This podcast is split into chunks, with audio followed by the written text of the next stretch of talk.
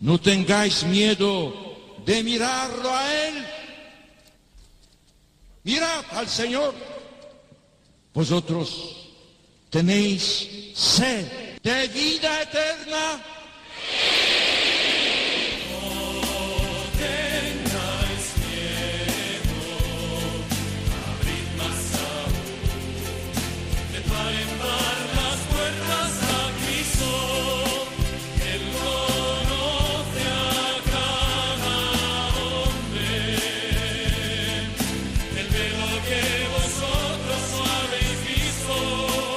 Comienza No tengáis miedo con el padre Juan Francisco Pacheco.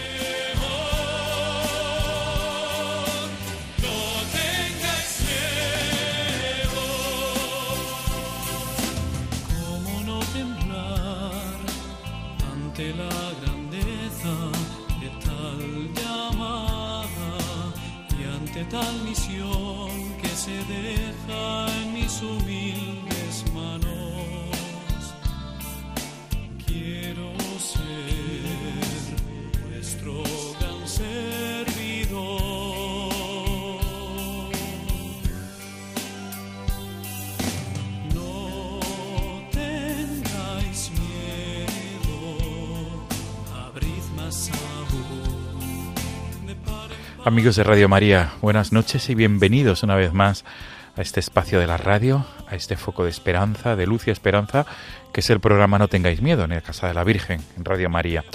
Estamos ya a 21 de diciembre, amigos, estamos en la cuarta semana de Adviento y el próximo sábado por la tarde, sábado 24 de diciembre, estaremos celebrando gozosos, jubilosos, la Navidad, el nacimiento del Salvador de este año 2022. Amigos, con motivo de la Navidad, siempre, siempre hay que hablar de, de proyectos de caridad, de proyectos de amor. Uno de ellos es la, la pastoral, la realidad de ayuda humanitaria y caritativa y evangelizadora que se lleva a cabo en los penales, en las cárceles, en las cárceles españolas. Precisamente en el penal de Ocaña, en, la cárcel de Ocaña, en el centro penitenciario Ocaña 1, eh, viene trabajando en este ámbito de la caridad la hermandad, la cofradía de la Santa Caridad de Toledo, que recibía el pasado mes de septiembre la medalla de bronce al mérito social penitenciario. Y para hablar de cómo se lleva a cabo la pastoral penitenciaria, cómo se lleva a cabo esta labor, esa labor sociocaritativa en el centro penitenciario Ocaña 1, nos, nos va a acompañar Fernando Lorenzana Álvarez, que es el mayordomo de finados, el mayordomo de finados de la Hermandad de la Santa Caridad, que es la cofradía más antigua de España. Nació en el año 1085. Si ahora Fernando, Fernando Lorenzana nos va a, nos va a ilustrar y nos va a hablar de esta cofradía de la Santa Caridad. En unos minutos estará con nosotros a través del hilo telefónico porque nos trasladamos hasta Toledo, donde él reside. Amigos, este es el sumario del programa de esta madrugada de 21 de diciembre. Vamos a entrar de lleno en la labor que, realiz- que se realiza en una de tantas cárceles españolas por medio de, de esta cofradía concreta, que es la cofradía de la Santa Caridad de Toledo. Gracias una vez más por ser fieles a esta cita quincenal. Comenzamos.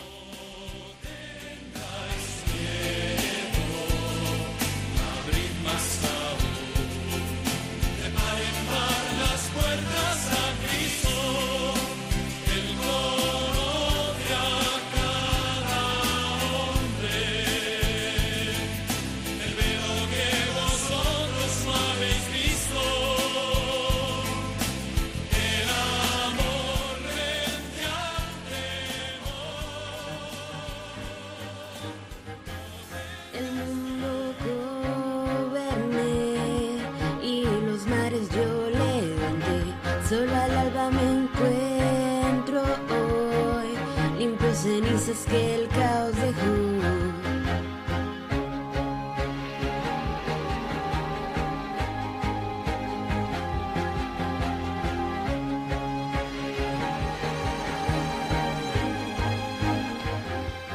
Hemos comenzado, amigos, esta entrevista. Vamos a comenzar, mejor dicho, esta entrevista con este tema de Coldplay, este cover en español de Viva la Vida, porque nuestro invitado, Fernando Lorenzana, que se encuentra ya al, al otro lado del hilo telefónico, ha querido que sonara. Fernando, buenas noches. Buenas noches, Juan Francisco. Encantado de estar con vosotros.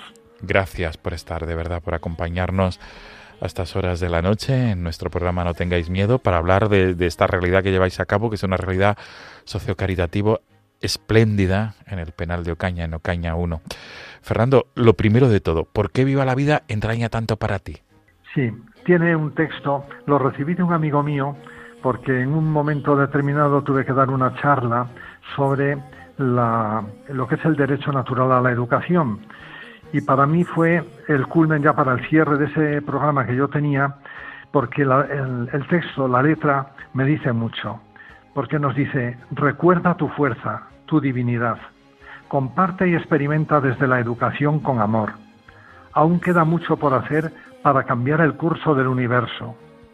Tú lo puedes cambiar, porque fuiste creado con la intención de hacer algo grande. Cada uno tenemos que llevar a cabo una misión de ella se beneficiarán las generaciones futuras. Dentro de ti está todo lo que necesitas. Está Dios. Claro, con estas palabras a mí me llenó mucho, aparte ya de, las iniciativas que teníamos, porque toda la vida he estado dedicado sobre todo a ayudar a los más necesitados, porque ya mi edad ya va siendo avanzadita y, lo vamos pensando mucho, qué es lo que podemos dejar precisamente en las alforjas. Y esta letra me llegó junto con la canción. La canción es preciosa. Es que te imparte precisamente esa alegría y esa necesidad tenemos de compartir con los demás lo que tenemos. Para mí fue un punto de partida cuando, me cuando llegó a mi destino. No sé si exactamente se adapta a la letra original de esta canción, pero sí es cierto que el vídeo que me llegó tenía estos mensajes y era muy importante para mí con lo que estaba haciendo en ese momento y seguimos haciendo porque no trabajo yo solo, es la cofradía de la Santa Caridad. Qué bueno, Fernando, qué buena introducción. Pues vamos a subir el volumen, vamos a escuchar la letra en español de este tema de Coldplay, Viva la vida.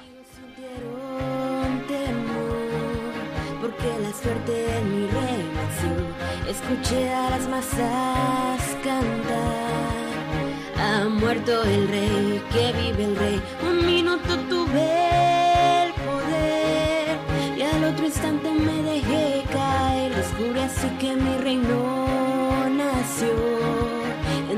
pilares de sal y arenas del mar.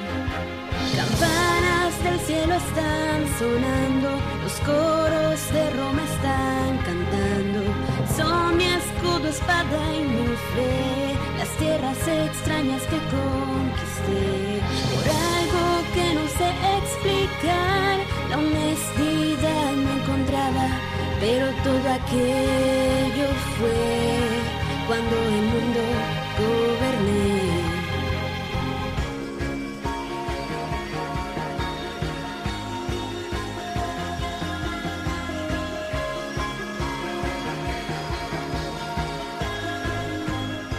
De pronto un día el viento sopló, ante mis ojos las puertas abrió, tambores suenan al caer el sol. Nadie podía creer quién era yo, el pueblo exige el poder. Y ya mi vida se extingue con él, mi voluntad no siempre mía fue. Quien alguna vez quiso ser un rey del cielo están sonando, los coros de Roma están cantando. Son mi escudo. Sin duda, Fernando Lorenzana, el tema Viva la Vida es un tema que incentiva mucho, desde luego, por, el mismo título, Viva la Vida, sin duda. Eh, y, para seguir adelante, luchando, luchando, y que no falte nunca, eh, digamos, ese incentivo, ese, esas ganas de, de, de vivir y de sembrar, como bien nos decías al principio, de sembrar, Fernando Lorenzana. Pues sin más dilación, vamos a entrar de lleno en nuestro diálogo. El motivo de, que estés aquí acompañándonos a través del hilo telefónico es por tu pertenencia a la, a la Cofradía de la Santa Caridad, que es la más antigua. 1080, en el año 1085 surge, nace esta, esta hermandad, esta cofradía de la Santa Caridad en la ciudad de Toledo, y precisamente en septiembre, el pasado mes de septiembre, el Ministerio del Interior concedía la medalla de bronce al mérito social penitenciario a esta cofradía de la ciudad de Toledo por su implicación en la labor social, solidaria, caritativa en el centro penitenciario, penitenciario Ocaña 1. Fernando, pero antes de nada, me gustaría que los oyentes de Radio María supieran qué es la Cofradía de la Santa Caridad y por qué siempre se dice que es la más antigua. Así es, sí, efectivamente. La pastoral penitenciaria en el arzobispado de Toledo está dirigida, como es natural, por don Francisco, por nuestro querido señor arzobispo, que está al corriente de todo, y tiene nombrado dentro de la pastoral penitenciaria un delegado de pastoral penitenciaria diocesano, que es don Jesús Guzmán. Don Jesús Guzmán nos tiene al corriente de todas las necesidades de la cárcel. Por ahí entramos nosotros precisamente en Ocaña 1, a través de él porque nos contó realmente mm, todas las necesidades que van surgiendo periódicamente que las desconocíamos, porque nosotros en general conocemos la cárcel por las películas y no tiene nada que ver, no tiene nada que ver.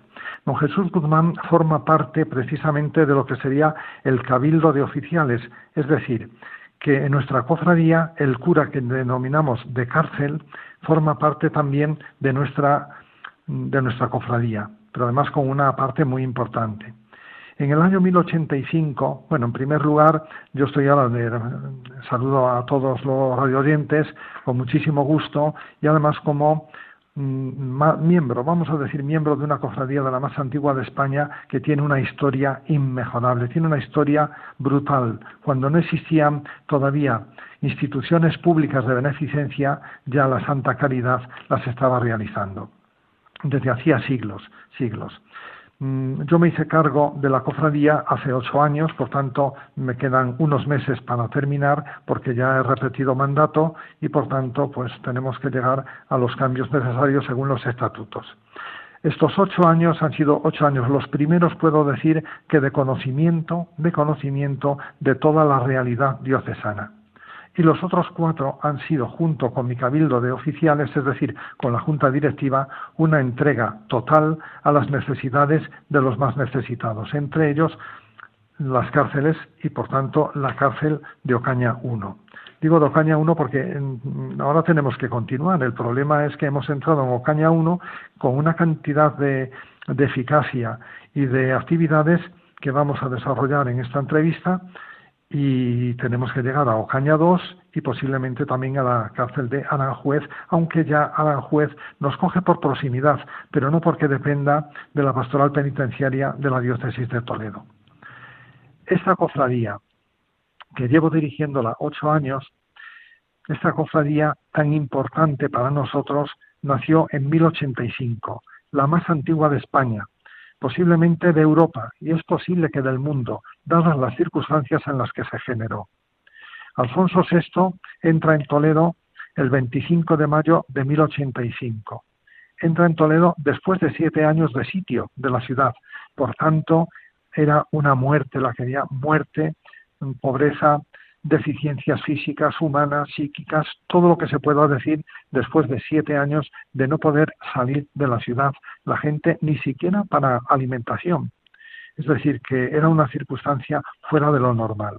Entra en Toledo y se encuentra pues cadáveres por todas partes, mucha gente ahogada en el río, pero sobre todo como consecuencia de este, de este sitio en Toledo y de la entrada, porque claro, la entrada no fue triunfal, fue a base de entrar por la fuerza.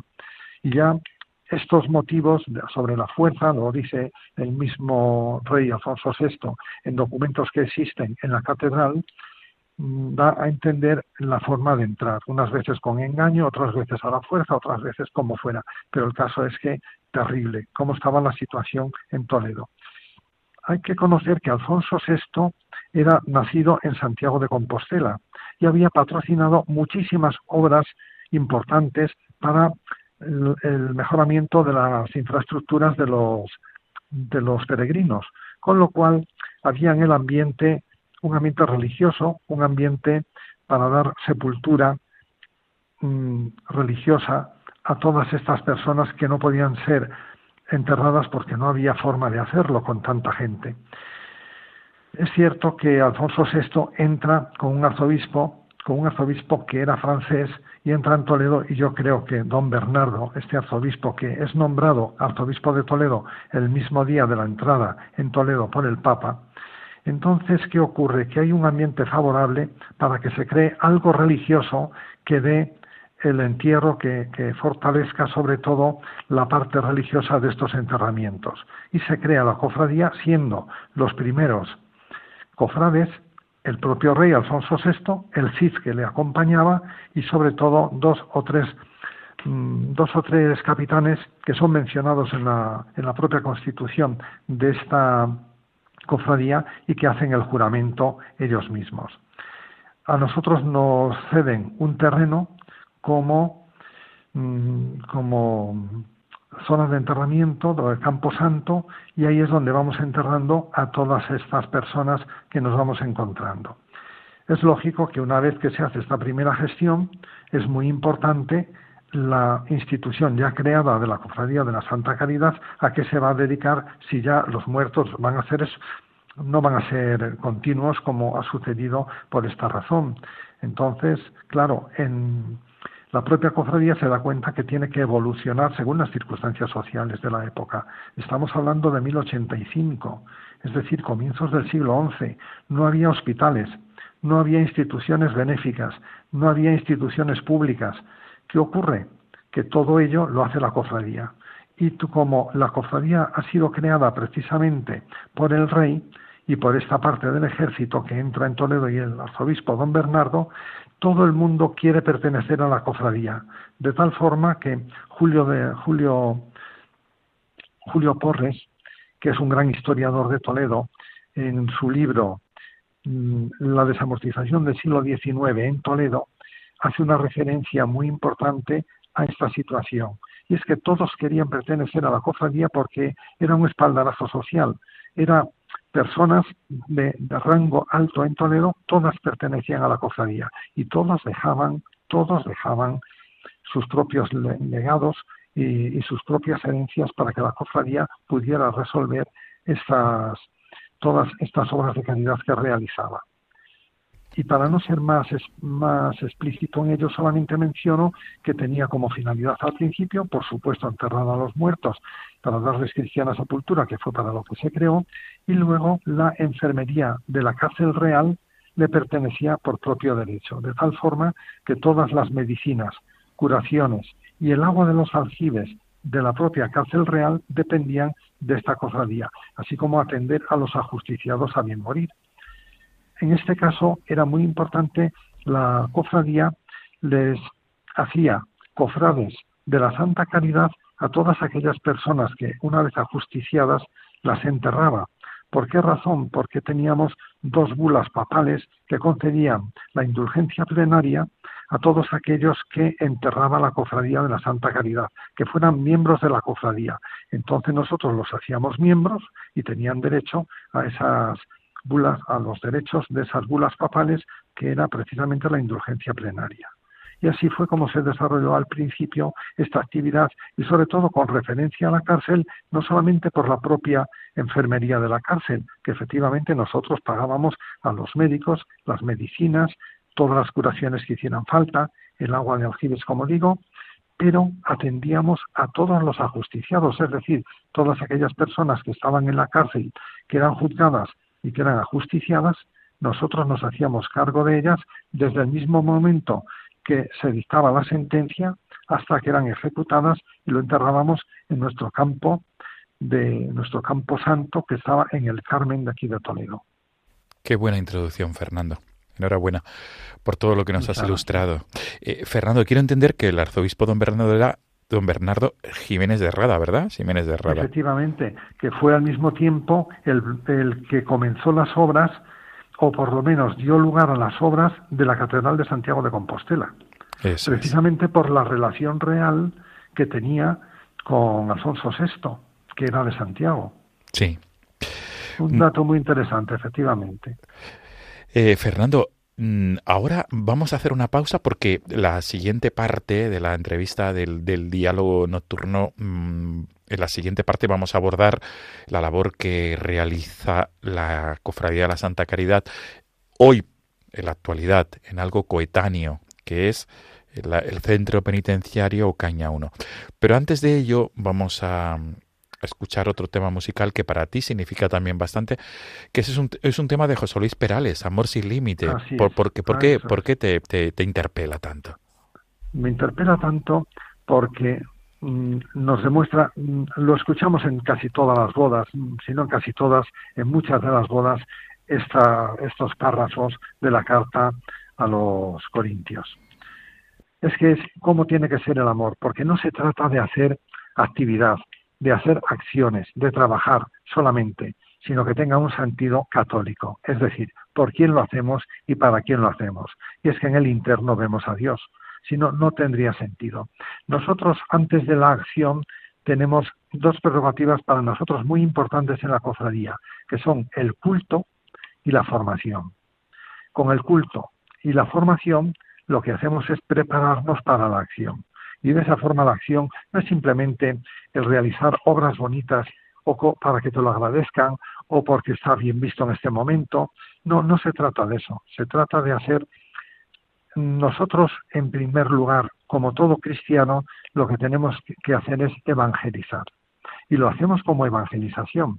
No lo hacemos porque esto es bonito, porque a mí me gusta, porque fulanito me ha dicho. No, no se trata simplemente porque queremos desarrollar una de las obras de misericordia más importantes que vienen bien detalladas en nuestras obras de misericordia, que es precisamente ir a la cárcel. Muy bien. Fernando, pues vamos a escuchar, vamos a disfrutar de este tema de José Luis Perales.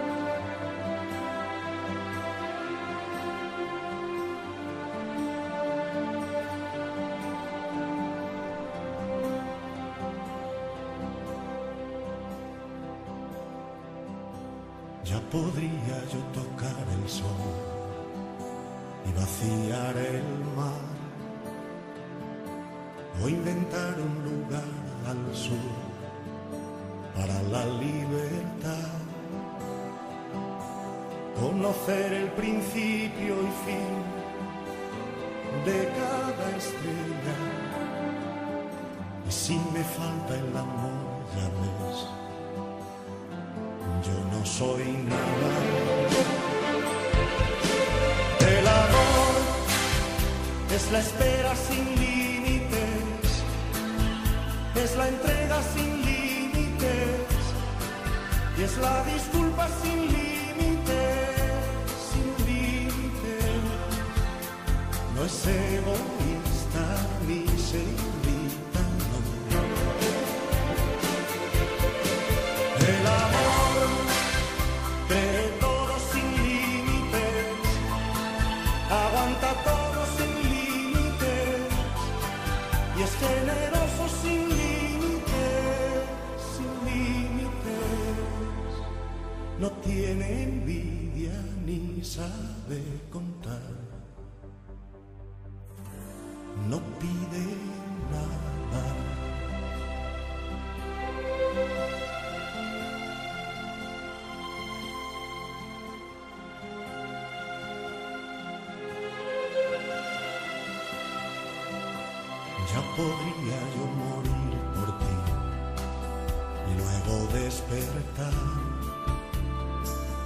o pintar de color la luz o hacer dulce la sal,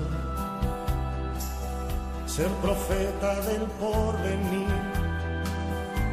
romper el aire. Y si me falta el amor, ya ves soy nada. El amor es sin límites, es comprensivo sin límites y es la justicia sin límites, sin límites. Es siempre tierno y dice la verdad. Están escuchando No tengáis miedo con el padre Juan Francisco Pacheco. Amigos de Radio María, como sabéis, durante el Adviento, esta casa, la Casa de la Virgen, siempre lleva a cabo esta campaña de petición de ayuda, oración, apoyo, apoyo también económico.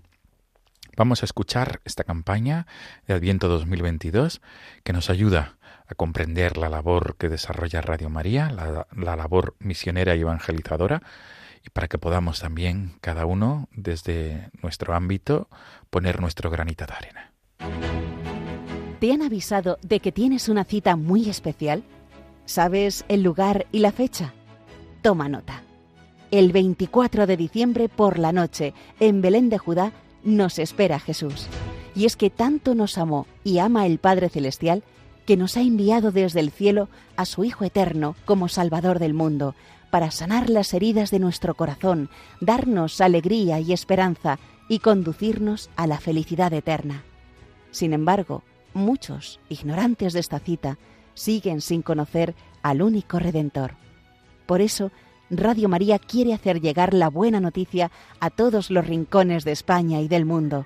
Para ello, necesitamos tu oración, compromiso voluntario y donativo. Colabora. Puedes hacerlo sin moverte de casa, con una simple llamada al 91 822 8010 o a través de nuestra página web www.radiomaria.es en el apartado Donativos, donde verás los números de cuenta a donde podrás realizar una transferencia bancaria o a través de pasarela de pago con tarjeta. Además, tenemos disponible el método de pago Bizum. Y si quieres que tu donativo desgrabe, no olvides indicar tus datos personales, incluido tu NIF. Radio María, la fuerza de la esperanza.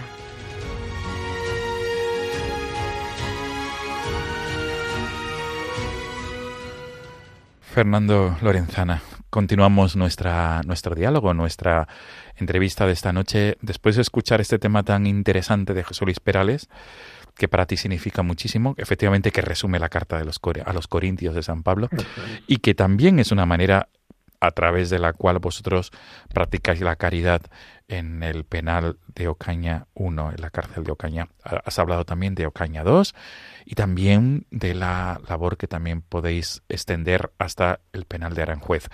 Fernando Lorenzana, la medalla de bronce al mérito social penitenciario fue concedida en la provincia de Toledo a vosotros, a la, cofradía de la Santa Caridad, el pasado mes de septiembre. Y esto es, digamos, y permíteme que lo digas, la punta del iceberg de, la trayectoria que lleváis a cabo en, esta cárcel de la provincia de Toledo, en Ocaña.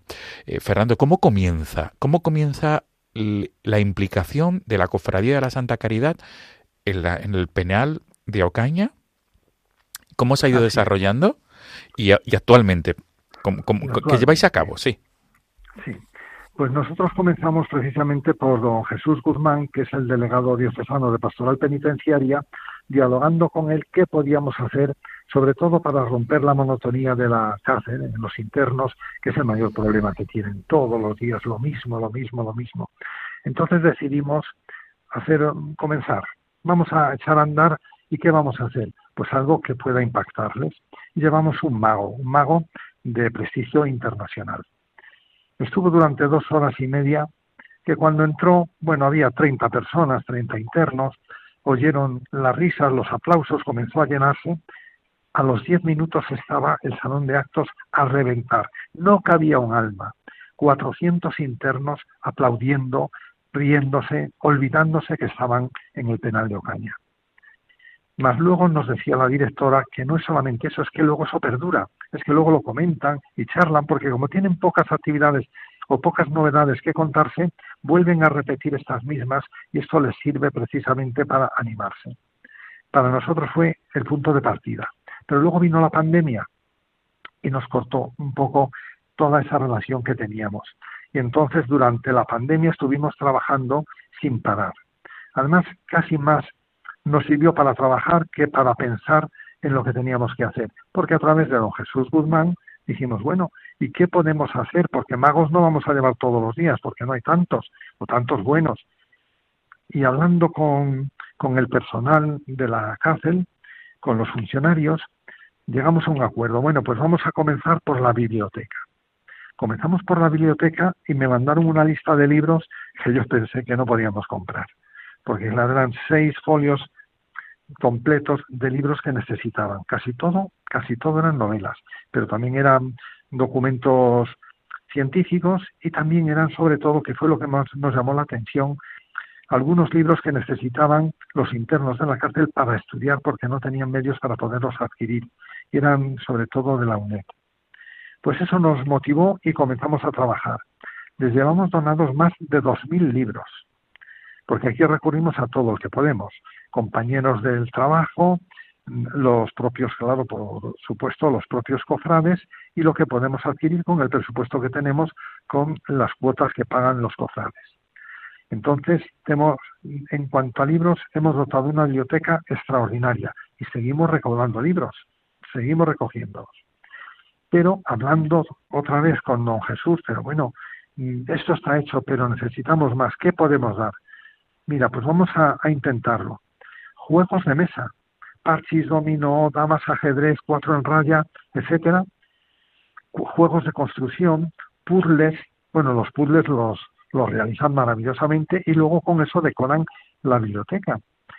Y entonces comenzamos a, hacer proyectos, dar a conocer a los amigos, a los cofrades, a todo el mundo, porque los cofrades están al corriente de todo mediante correo electrónico, de todo lo que se hace en Ocaña 1.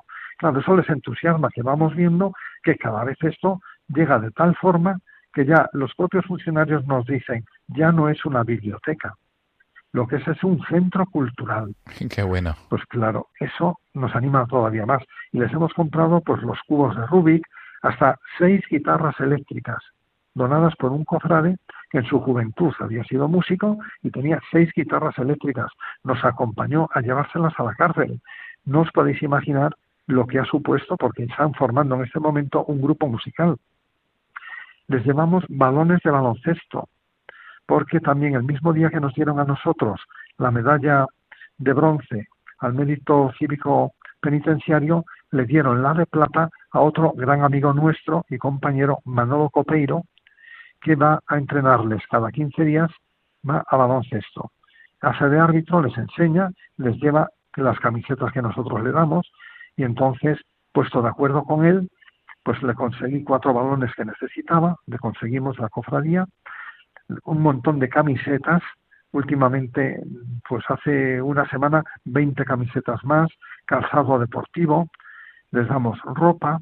Es decir, que vamos viendo todo lo que va siendo necesario y nos volcamos con ellos. Son proyecto tras proyecto. En este momento tenemos unos proyectos muy interesantes. Muy interesantes no porque lo diga yo, ni lo diga la cofradía, es que la propia directora del penal nos dice, esto hace falta. Por ejemplo, el otro día le llevamos un jardinero de prestigio para hacer jardinería vertical, pero para que la hagan los mismos internos. Entonces van a decorar las paredes externas de la cárcel, que son, os podéis imaginar, amplísimas y grandísimas, con palés, y los vamos a dedicar a hacer jardinería vertical. Ya esa, esa zona lo hacemos por, por pasos, es decir, en este momento se están los palés, se están lijando con papel de lija, porque las máquinas es muy peligroso y además no se deben tener sin un control exhaustivo, precisamente porque pueden a lo mejor herirse o pueden herir a otros, etcétera, por medidas de seguridad, pues se hace con medios manuales. Y luego a continuación, pues hay que ponerlo en condiciones de que la humedad no penetre la madera, luego se van a comprar las plantas, es decir, que ya hay una serie de estadios o estados en los que se va a entrar en este proyecto. El día finales de enero, primeros de mayo, de marzo, perdón, a primeros, no, finales de, enero, primeros de febrero, vamos a llevar otro mago más para romper esa monotonía. Vamos a hacer un torneo con ellos. Es decir, ellos van a hacer su primera fase, vamos a llamarle eliminatoria, y luego le vamos a llevar una serie de cofrades que hagamos un torneo conjunto con ellos. Sí, perdón, Fernando, es que no se ha escuchado bien torneo de... Un torneo de ajedrez. Qué bueno. De ajedrez. Les hemos llevado muchos tableros y, las, y las fichas de ajedrez y están, ellos ya están jugando permanentemente. Entonces harán su propio torneo y cuando haya seis, siete, ocho personas de, de la cárcel que ya están en condiciones, nosotros vamos a ir y vamos a competir con ellos para que sea un espectáculo público entre todos. Vamos a hacer una carrera benéfica, una carrera benéfica que se va a hacer en el mes de marzo en el Colegio Infantes de Toledo. Pues para esa misma finalidad que va a ser la investigación del cáncer infantil, ellos van a participar y van a hacer su inscripción, pagando su inscripción, y nosotros les vamos a llevar las camisetas con los dorsales, para que ellos hagan allí su propia carrera benéfica, que se sientan que ellos participan también en los beneficios de la sociedad. Les seguimos ah, llevando libros, pero de todo esto que te estoy hablando en este momento sería una forma de trato social de los internos.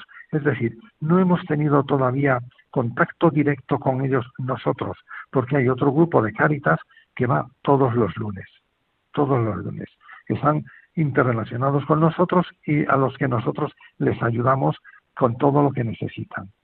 Pero también tenemos un trato personal cuando lo tenemos, porque muy importante es romper esa monotonía de la cárcel, del día a día. Es muy importante la salida cuando salen, cuando salen. Y salen en dos momentos muy importantes.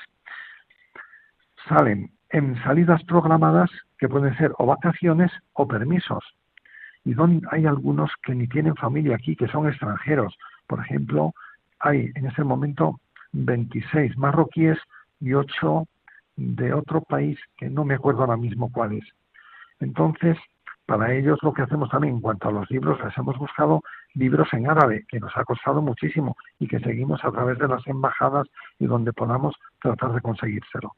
Pero estos, estos internos, ¿cuándo salen? ¿Dónde van? Entonces hay un piso en Santa María de la Inferencia que depende de la, de la parroquia de Santo Tomé, que pueden pasar ahí esos días. Y nosotros les acompañamos, les invitamos a comer y pasamos la tarde con ellos. Y luego también, cuando salen de la cárcel, les buscamos alojamiento durante una temporadita les pagamos a la semana el tabaco y luego les damos, les ayudamos a buscar el trabajo y darles ropa. Porque cuando salen, el mayor problema que tienen algunos nos dicen es que yo vuelvo a la cárcel yo vuelvo a robar, porque no tengo dónde ir. El mejor sitio donde puedo estar es en la cárcel. Esta faceta es donde tenemos que trabajar mucho porque todavía no la tenemos perfilada ni diseñada. Eso es muy importante. Fernando, sí, perdona que, que, haga este, este, digamos, esta pausa, o mejor dicho, incidir. Eh, todo esto, la Cofradía de la Santa Caridad, es un trabajo de, de, periferia, como nos diría el Papa Francisco.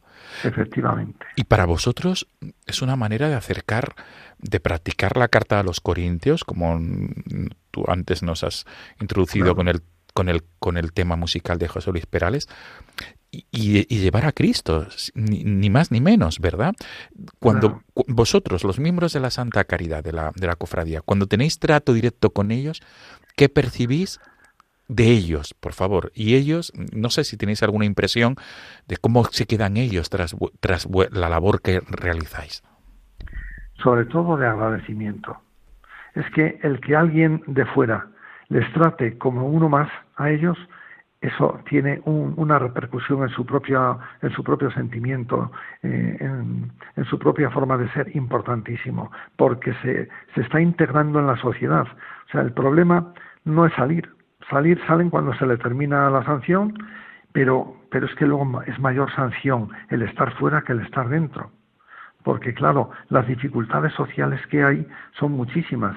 A veces salen sin documentación. Les tenemos que acompañar para sacar los carnés de identidad o los carnés de, no recuerdo ahora cómo les llaman. Tarjetas de residencia, sí, De residencia, eso es. Eso es. Tenemos que acompañarles para tratar de conseguirlo en el menor tiempo posible, porque si no están indocumentados. Y luego buscarles trabajo, eso es fundamental. Hasta ahora vamos teniendo suerte y los últimos casos que han salido son de un país donde aquí en Toledo incluso tenemos algunos conocidos que tienen trabajo y, colaboran con nosotros, afortunadamente y dándoles gracias. Y, vuelvo a insistir, Fernando, y en, en, ese trato es una manera de interpelarles a ello también, a ellos, que lo hacéis no por, tú antes lo has indicado muy bien, no por mera eh, filantropía, sino por, por el Evangelio, ¿verdad? Naturalmente. No sé si... lo saben, se dan cuenta. Porque primero no los hemos tratado nosotros cuando salen, normalmente les acompañan este grupo de Cáritas y de Pastoral Penitenciaria que tiene mucho contacto con ellos en la cárcel los lunes porque les dan nada menos que les dan catequesis y tienen 30 o 40 personas que les atienden en catequesis y unos van pues porque es una forma de distraerse, de tener una actividad diferente, pero otros muchos van porque quieren oír la palabra de Dios. Y claro, nosotros estamos en contacto con este grupo y ya sabemos que salen con ganas de ser escuchados, de ser acompañados. Y nosotros es lo que procuramos cuando salen. Sin duda. Lo que pasa es que aquí en Toledo solamente hemos tenido, en el tiempo que yo llevo, desde que he comenzado a tener contacto con ellos a través del, también del, de nuestra junta directiva, pues ah, me parece que han sido cuatro nada más los que han salido, que tenemos conocimiento de ello. Entonces tampoco tenemos mucho problema en poderles ayudar. Pero en otras provincias, por ejemplo en Madrid, pues yo pienso que esto es prácticamente imposible. Claro. Imposible. Claro. Fernando Lorenzana, para ir concluyendo nuestro, nuestro diálogo, eh, se acerca la Navidad y por supuesto la, labor mm, que realizáis es la labor importantísima. Eh, tu mensaje para los oyentes de Radio María desde esta cofradía de la Santa Caridad, pensando en, la ayuda que, que, que realizáis concretamente en, la, en el penal, en el penal de Ocaña, pero eh, que se puede realizar la labor en cualquier situación de, de, periferia, como nos diría el Papa Francisco. ¿Cuál es tu mensaje, Fernando? Porque como hermano mayor eh, de, de esta cofradía, eh, vosotros tenéis ese cometido, ¿no? De, de, practicar la caridad, ¿no? Claro, claro. Pero ¿cuál es tu mensaje para los oyentes de Radio María? se acerca la Navidad, estamos a las puertas de la Navidad. El próximo sábado por la noche ya será Navidad pues que la Navidad está en todo aquel que tiene necesidad, que Dios está en cada uno de ellos, que no podemos abandonarles. Es cierto que hay muchos casos que se aprovechan de las circunstancias, pero no podemos pensar en ello. Todo aquel que tiene necesidad está allí, está Dios. Tenemos que ayudarles. Piense a través de Cáritas, a través del Banco de Alimentos, a través de la parroquia, porque de esta forma nos ofrece mayor seguridad. Pero no nos podemos conformar conformar, un cristiano no puede conformarse. Tenemos que salir a la periferia, tenemos que ir, tenemos que llevar, llevar alimento, oración, tenemos que llevar lo que sea, pero que no, que nadie nos pueda decir, a mí no me lo diste, a mí te pedí de beber y no me diste de beber, te pedí de comer y no me diste de comer, que nadie nos lo pueda decir. Desde luego, Fernando, para ti personalmente, esta labor en, la, en el penal de Ocaña, ¿qué, qué significa y ¿Qué está significando, mejor dicho? Quizás el más beneficiado de este trato, de esta relación, de esta lucha por conseguir y conseguir cosas para que no les falte a ellos, el más beneficiado soy yo mismo. Porque precisamente esa monotonía, ese dejar hacer las cosas, dejar pasar, que uno sin darse cuenta va cayendo, pues la verdad es que esa actividad, lo primero que nos da salud y lo segundo que nos encuentra a Dios y encontrarse a Dios, pues es todo lo que necesitamos, encontrarnos con Dios permanentemente. Muy bien, Fernando Lorenzana, no sé si tenéis algún programa o algo concreto para la Navidad 2022 con los con los presos de, de Ocaña o de ¿Tenéis algo concreto para estos próximos días, semanas? Para estos próximos días como son proyectos a medio y largo plazo, como son la jardinería, este mago, pues siempre nos viene bien tener los recursos suficientes para poder atenderles lo mejor posible. Claro. Pero gracias a la colaboración de nuestros cofrades y de nuestros beneficiarios, porque queremos con el tiempo, queremos hacer una asociación de amigos de la Cofradía de la Santa Caridad, para que nos ayuden precisamente a poder llegar más lejos. Qué bueno. Porque tenemos que comenzar a entrar en Ocaña 2, que por cierto el director es también encantador y que nos va a poner todo a su disposición. A nuestra disposición vamos a tenerlo todo. Entonces tenemos que ir entrando porque ahora mismo tenemos también otros frentes importantes como son Cáritas y como es el Hogar de Nazaret, que aunque no sea pastoral penitenciaria, el Hogar de Nazaret es un piso en el que viven 13 niños de extrema pobreza de familias monoparentales, es decir, que los del abandono de los varones, de los padres, les ha dejado tirados en la calle sin vivienda, sin trabajo, sin nada, sin dinero, sin nada. Y los atienden maravillosamente en este centro y trabajamos con ellos también para que no les falte de nada. Por ejemplo, pero ayudamos también al, al proyecto Mater, ayudamos en general a todas estas acciones de la Iglesia y sobre todo que Caritas nos expone con proyectos concretos, pues siempre colaboramos con ellos. Por ejemplo, a Caritas todos los años el 35% de nuestro presupuesto recaudado de las cuotas se lo damos a Caritas para proyectos de Caritas, que han sido muchas veces calefacción de pisos de acogida que no tenían y había muchos niños, en Proyecto Mater, en el Líbano, en Siria, donde nos pidan, allí estamos también nosotros. Qué bien y qué buena conclusión, qué buen broche de oro. Donde nos pidan, allí estamos nosotros. Gracias Fernando Lorenzana por ilustrarnos acerca de la Cofradía de la Santa Caridad de la ciudad de Toledo. Si algún oyente de Radio María quiere saber más, supongo que a través de las plataformas, los buscadores, Cofradía Santa Caridad de Toledo, pues aparecerá ahí la vuestra plataforma digital. no obstante, me atrevo con tu venia a decirlo, la dirección web santacaridadtoledo.org, por si alguna persona quiere buscar más información o ponerse en contacto contigo, Fernando Lorenzana, También, como, como mayordomo de finados o mejor dicho, en nuestro lenguaje coetáneo, como hermano mayor de esta, de esta cofradía tan centenaria, primera de España, como tú bien nos has dicho, posiblemente también la primera de Europa. La cofradía de la Santa Caridad, fundada en el 25 de mayo de 1085.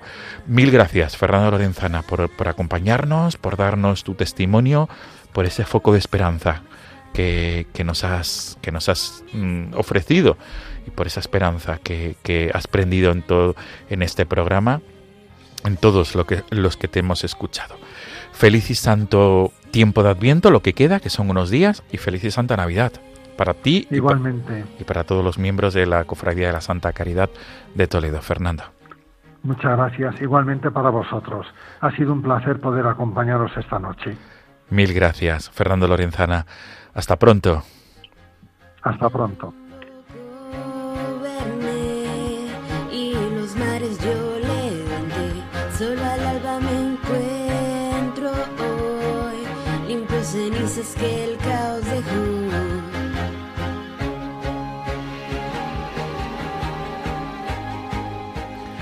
Amigos de Radio María, nos despedimos y nos volvemos a encontrar en el año 2023, si Dios quiere. Nos volveremos a encontrar en enero de 2023. Por tanto, desde ya, feliz y santa Navidad y, por supuesto, también feliz y santo Año Nuevo 2023. Nos volveremos a encontrar el 4 de enero, si Dios quiere. La madrugada del 4 de enero estaremos aquí de nuevo para, para tener otro momento de diálogo, otro foco de esperanza y ayudar a vivir la fe a todos aquellos que formáis parte de este proyecto evangelizador que es la Casa de la Virgen, Radio María. Amigos, muchas gracias por la fidelidad quincenal. Como siempre, el correo electrónico del programa no tengáis miedo arroba radiomaria.es. Repito, no tengáis miedo arroba radiomaria.es para cualquier comentario, sugerencia o petición hasta enero de 2023, hasta dentro de 15 días. Feliz y Santa Navidad.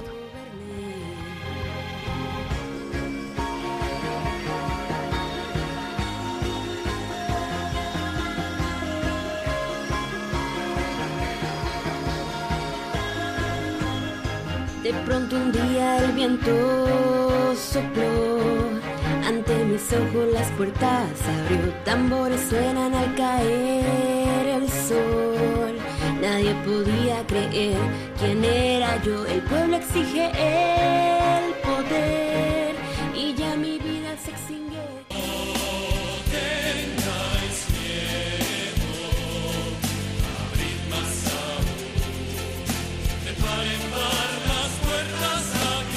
Y así finaliza en Radio María No tengáis miedo, un programa dirigido por el padre Juan Francisco Pacheco.